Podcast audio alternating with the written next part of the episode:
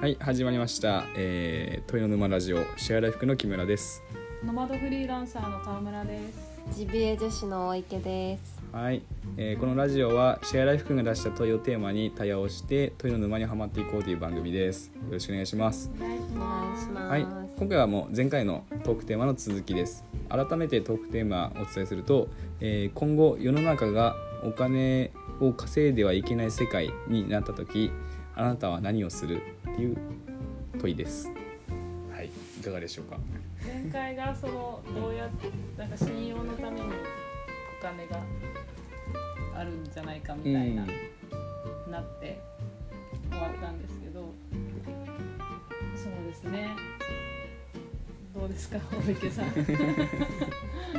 えでも個人的にお金って何か災害があった時ってうんお金って全然使わなくってっうんうん。ていうのがそのノード利子の時に感じたことで。あまあまあうんうん。物資が集まったっていうのもあるんですけどあ。結局持ってる人がおはいはいはい。互いに分け合ってとか。やったからあんな一月ぐらいマジでお金使ってなくって。うん。親がまあガソリン入れたぐらいかな、うん。っていう感じでなんか結局お金持ってても何にもならなかったんですよね、うん。お店もな買うものもなければ使うところもなかったから、うんうんっていうのがあったからうん。うんそれって結構なんかうん。お金って一番大切な時っていうかピンチな時に何にも役立たねえなっては思いました。いやーもう本当その通りですよね、確かに、うん食べれないですしねそれそそれ食べてもそう食べれないし、うんない時そう買うものなんもや燃やして火を起こすからそうですねうん思いました。うんうんだからやっぱ必要としてる時にはその必要なものって来るのかもしれないからやっぱその前に話した恐怖の話はそうですけど今結構働いてお金を稼ぐのってうん。なんだろう亡くなった時に自分は生活できないんじゃないかとかなんかいろんなやっぱ恐怖があってなんとなく稼いでしまっている気がするけどけれど、一回全部手放してみた時にこうこうやって「もう稼いじゃダメです」って言われたら 意外とそれでもうん。みんなそれぞれなんかやるじゃないですか。うんうんいや私はなんだろう草刈りが好きですとか。スキルを。自分のスキルを。売り物が好きですっていう人は、そのやるじゃないですか、うん。料理が好きだからやるみたいな、うん。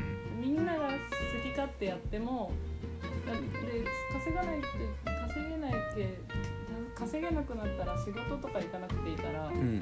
めっちゃ時間できるじゃないですか、うん。でもぼーっとしてからうん多分何かやりたくなるじゃないですか、でうん。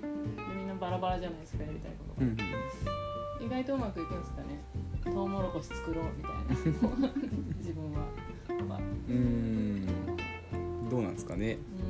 うん。実際その例えば今僕らが目に見えないところで走ってるお金とかもあるじゃないですか。うん。そこら辺ってどうなんでしょうかねそれそれこそそのうん。今僕らが普通に車を運転してあの走ってる道路だったりとかうん。それこそ住んでる家、うん。えうん。ーだったり川の水が増水せずにうん。梅雨時期でも生活ができるっていう風な、うん。まあいまあ、いわゆる生活インフラの部分ですかね、うん。そこら辺って結構目に見えないお金なのかなっていう風にうんただ多分技術があって、うん。あのまあだからどうやそうですね。技術を例えば持ってる人たちだったらそれをこうやってあげたいと思える人が、うん。まあきっとほとんどじゃないですか、完全にお金がない。んで、うんでただ本当一部の人とかが、うん。そのを得てしまったかのように動いてしまうと、うん。もう破綻しちゃいますよね。例えばご飯が、やっぱご飯作ってる人は 強くなっちゃいそうだしそういうインフラをやる人は強くなっちゃいそうじゃないですか。うん確かにめっちゃかっこいい服作れますって言われても、うん。いやいやその前にみたいなこういう戦略が生まれた時に、結局そっちの人が「いやもうやってあげねえぞ」って言われたら ってなって「すいません」みたいな。やってほしいですけどみたいなしもべみたいになっちゃう。耕すから。耕すから。な なんか結局やっぱなんかそこに一個でも、うん。ほんと一箇所でも悪がうん。生まれると全部オセロみたいにわーってなうん。う、2つぐらいかなじゃあ。そう。わーっていっちゃうよううな、ん。全部が白だったら多うん。分みんなうまくいく気がするような。そうですね。確かに。気がする。うん。そうですね。だからさっきの信用だって、もしかしたら誰かが騙してくるかもしれないとか、お金、あのそうなんか騙してくるか。そう騙しされそうだからうん。この人信用できるかなって言ってうん。お金使うんですもんね。うんまあそうですよね。まあそれこそ今のその民主主義の世の中ってそういうふうに最悪の事態が起きないようにするためのセーフティーの役割が結構強いのかもしれないですね。言われてみれば。うん。でも私結構さっきの大池さんの,、あの話にすごいギュッと詰まってる気がするんですよね。なんかうまくそれだけで善意だけではないの、うんなんかなり渡せられなくない気がするんですけどやっぱそこには根底に恐怖があると思いますね、うんそう思うと。だから完全に恐怖がゼロになった状態だと大丈夫そう。なんだろう、お金を稼いではいけないうん世界には恐怖があったらダメな気がするとうんう。いうん。一個でも。そうですね。確かにちなみにその例えばお池さんの場合で言うなら今こうやってその、まあ、お金を返さずにいろいろやり取りができると思うんですけどそのやり取りをしてる際にあでもここはちょっと怖いなって思うこととかあったりするんですか？怖いものですか？うん。あとなんか嫌だなとか負の負の感情が起こる時ってありますか？なんか。いやでも負の感情は全然。なんか多分こっちも楽しくおばあちゃんたちと一緒にお茶飲んだりお話ししてるっていうのが多分あったみたいに感じてるからうん。余計あちらも信頼してくれてるのかなと。思いますだから裏に恐怖がないんだ。ないですね。見返りがないおばあちゃん側がなんかこうしてあげたのに大池さんなんか全然思ったなんだろう自分が思ったようにああ返してくれなないね返してくれないって例えば思ったらあのそこにはちょっと負の感情がまた生まれそうですけどそういうのもないんでしょうね。だからうん。こう別に何かを見返りを欲しくておばあちゃんがおじいちゃん側がやってるわけでもないし、大池さんも別に何かを狙ってそんなおお茶をしてるわけでももちろんないから、うん。そこにどっちもそういうのがないからなんかおばあちゃんたちの生活にそもそも憧れてるっていうのもあって、う何でも自分たちのこう手で作っていくこと、ううん。ん憧れてるからなんだろう何もかもが勉強になるって私は思ってて。う、ん。毎回違う気づきがあるんですうよ。ね、ん。だからなんかそれがまあ見返りじゃないけどそういうのを知りたさにい通ってるじゃないけど。うん。やっぱなんか本当あの人たち生きる辞書みたいな感じなんですよね。うん。本当そうですね。この方言にしろ何にしろ生活の知恵ってやっぱ戦争の話からしてくれるし、うんそれが楽しいかなあって思います。うんうん。純粋なこうん。う興味しかない。うん。うん確かに興味とか尊敬とかそういう感情が働いてる時はなんか良さそうですね。うん。うん。確かに。そこから何かしらそういうふうにそのえっとまあ要はお年寄りの方の知恵の学びを得てそれをなんか自分のなんか私利私欲のために利用してやろうみたいな感覚だと全然文脈変わるんでしょうけど。とんでもねえやつだみたいな。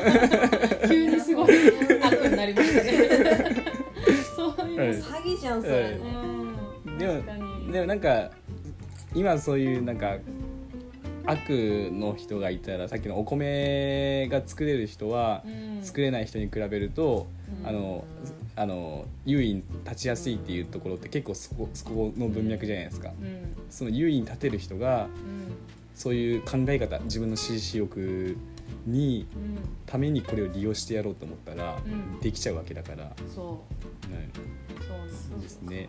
そう。だからあのお金みたいなシステムが必要になっちゃったんですよね、うん。その物々交換とかもうん。なんかうまくいいかなかったんだろうし、ん。まあなんかいろいろあったんでしょうけど過うん去歴史長い歴史の中で、うん。お金ができたのってだってもう何千年も前の話でしたよね確か、うん。もう2 3 0 0 0なのかもっと前かな。そうですね。農業が始まってトレードが始まってからはもう。ずっとそうですね。うん。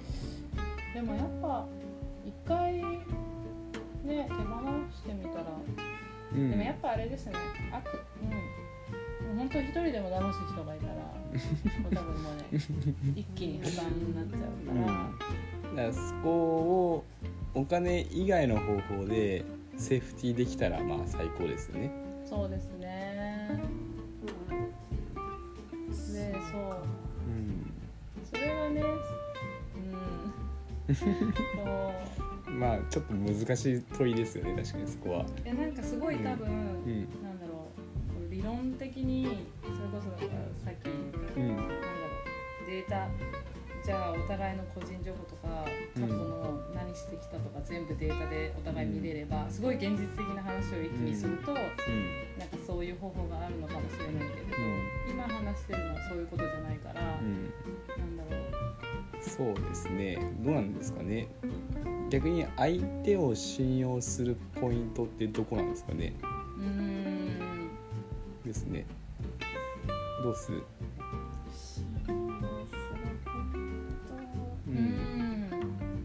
えでも嘘つかないとかじゃないんですか？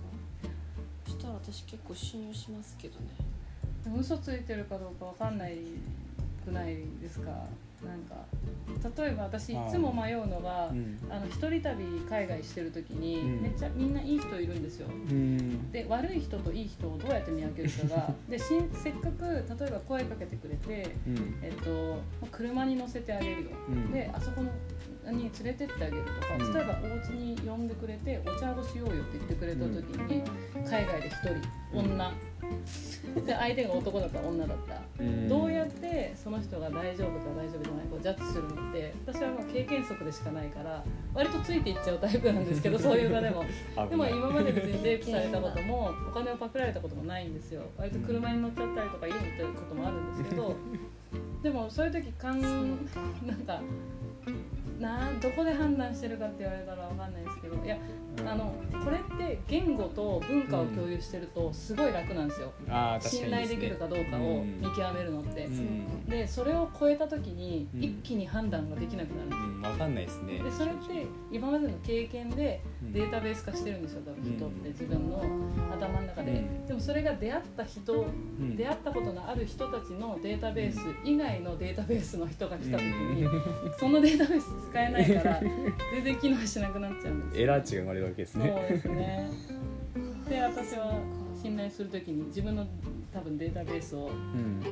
あの参照してるうん。感覚が私はあるんでちょっと言語化が難しいんですけど、うん。でもまあ何かしらのそういううん、ある無意識に近いレベルでのうん。基準があるっていうことですよねお互い。多でもなんか害をなされたらそいつはもう敵とみなしますけど。えでも害なされる前にその判断をああはしないかも。う性善説で動いとるというかでもねこれが多分すごい大事なんですよおねおなるほすごい。どはい。あのこここういう、うん。私みたいな姿勢の人が、うん。あなんだろう。いるからなんか良くないんだなってうん。最近思うんですよ、うん。そういう人をそう初めから、うん。まあ、何してもとりあえず全部 OK みたいな。みんないい人のはずで生きれみんながそうやって本当に生きれたら、なんか違うんか。いいと思うんですよ。うん。疑ったりするからうん。なんかよくよくないわけじゃないけど、うん。まあなんか生存的には必要なのかもしれないけれどあれですねやられる前にやれみたいな。そうそうそう。そうそうそうそうか。だから大池さんみたいな姿勢を、例えばみんなが持っ持てばたらうん本当に100もう全員が全員例えば持ってたら、なんか持ってて誰も本当悪いことしなかったら、いいと思うんですよね。うん、うん、確かに。ですね。まあ死ななければいいかなぐらい。うん感じですけどね、その害害の度合いにもよりますけど、う、うん。んじゃあ例えばまあ前提としてまあ地域に暮らすおじいさんおばあさんから極端な話殺されることってなかなかないじゃないですか。ないです、想像しづらいじゃないですか。うん。だからそれが例えばあのフラッと現れたひげもじゃもじゃの大男のしかもえっ、とえっ、とそうですね。なんか本当にちょっと目がいっちゃってるみたいな。目がいっちゃってたらあれだな。目が前に現れたらギリ信用するかどうか。えうち泊まっていきなよみたいな。言えるかなっていう。うん、確かにそれは言え目がいっちゃってると言えないか。ああだからそこは無意識化の中にあるんですよね多分。目は見ますやっぱ、うん。うん、お金をねそうですね。うん。でも本当に困ってるホーうんムレスチックのやつだったら全然助けます？う止めますけど、ー気でよんければ。うーん。でもちょっと目がいっちゃってるとあれですね。うん。それは命の危険を感じるっていうふうな。そうですね。私結構人の目見るあタイプなので。ちょうど目は。まさしくの判断材料。うんうんうん判断材料目,、はい。目を見るか。うん。うん感じですね、はいはい。うん。なるほどですね。うんう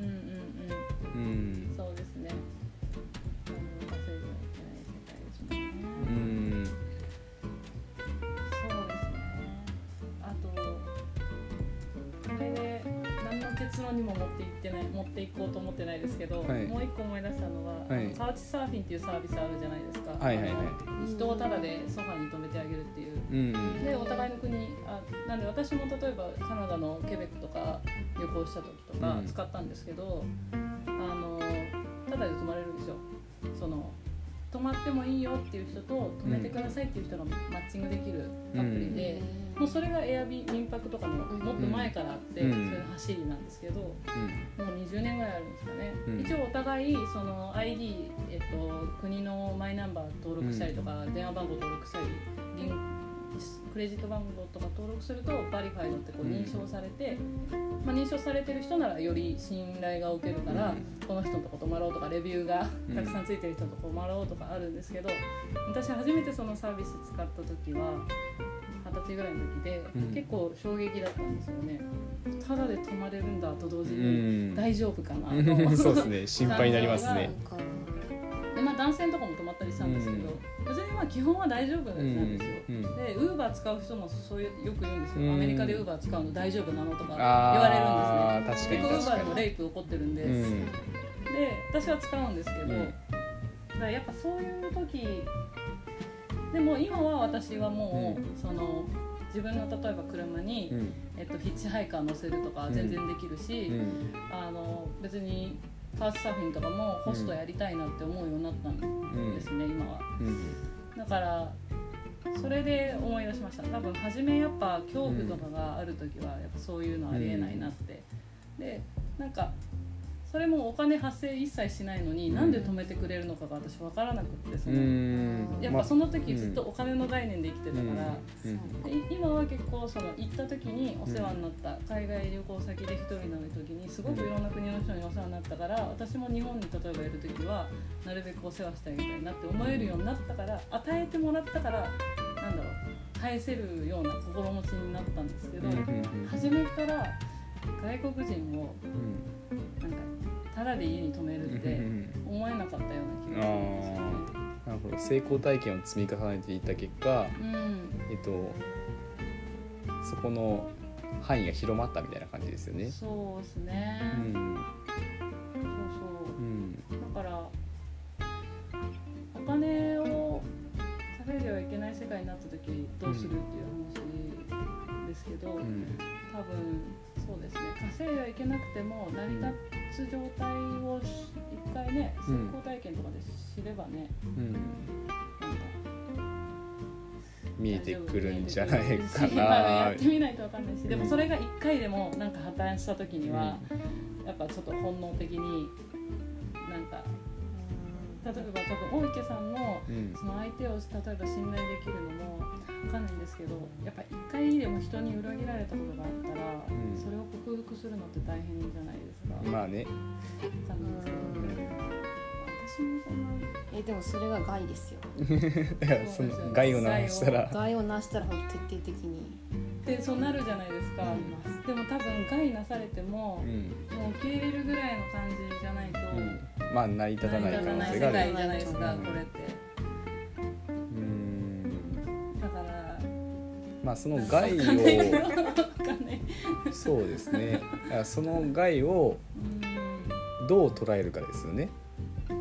そのまあこういう抽象的なところで話す場合数字で出すとあんま良くないのかもしれないですけどその害がその100回のうちの1回が害だったからって考えると1%の害なのかうん。それとも10か0かの考え方でいくと害は 10, 10っていうかもう100じゃないですか。そう100になっちゃう、はい。でも害って私そういうもんだと思うんですよ、101回でもあると100になっちゃううん。ものだと思うんですよね、生存本能的にというか。そうですね。うん。そこをどう捉えるか、うん、一発退場の人もいれば累積退場の人もいます。じゃあ別に100ゼロじゃない時も。まあただまあそのことの次第によよっては。どれだけ私の心が痛められたか、なんか感感情は蓄積されていくっていう概念がありますからね。ありますねうん。確かに。ですね。まあちょっと今回の方はここら辺で終わりにし、沼にしつつ、まあ沼のついでに最近ちょっと僕のちょっとしたあんま言っちゃいけないんですけど仮説のやつでえっとこういうなんだろう物事を考えるときに実は先に感情が来るんじゃないかっていう風な。うん。えどういうことですか？要はうん。えっとさっきのその害をなされたからうん。相手のことを例えば対ダメにするあダメっていうか嫌いになるみたいな。うん。でも実は相手のことを嫌いになったからその相手の行動を害と感じるっていうのが、なるほど。捉え方ね、はい、本来の順番だと僕は最近思います。確かに、はい。この人なら別には同じことされても、うん。あいやそうですね。だから先に感情が来るっていうのが本質なんじゃないかなっていうところで。確かに、はい。うわー。まあ、ね、いい感じに沼ったところで今回は終了となります。うんはい、じゃあ。ありがとうございました